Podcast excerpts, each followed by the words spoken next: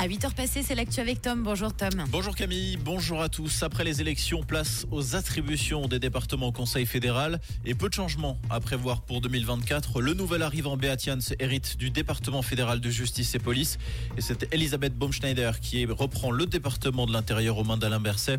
Les cinq autres conseillers fédéraux conservent leur dicaster. La situation sur le front des inondations et des intempéries semble se stabiliser en cette fin de semaine en Suisse.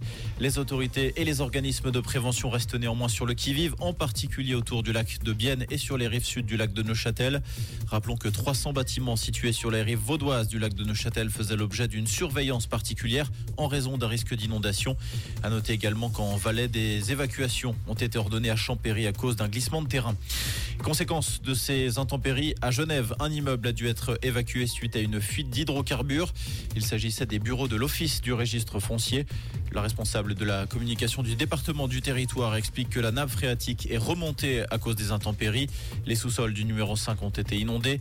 L'eau a atteint la cage d'escalier central. Le service d'incendie et de secours est intervenu dans la nuit de mercredi à jeudi. Un service de pompage a pris le relais en journée. Le danger a été écarté et les employés ont pu réintégrer les bureaux hier dans l'après-midi. Vaste coup de filet antiterroriste en Europe. Hier, huit personnes suspectées d'être liées au Hamas ont été arrêtées au Danemark, en Allemagne et aux Pays-Bas. Ils sont soupçonnés d'avoir planifié de possibles attentats contre des institutions juives en Europe. Les services de renseignement danois considèrent la menace terroriste comme critique, la plaçant au niveau 4 sur 5. Au Japon, un ouvrier travaillant sur le chantier de démantèlement de la centrale nucléaire de Fukushima a été victime d'une contamination radioactive au visage.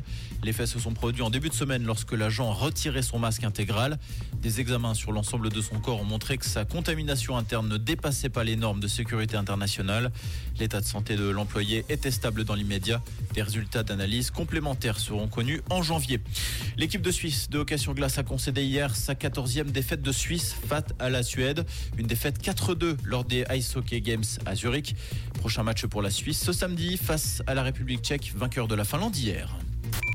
Comprendre ce qui se passe en Suisse romande et dans le monde, c'est aussi sur Rouge. Rouge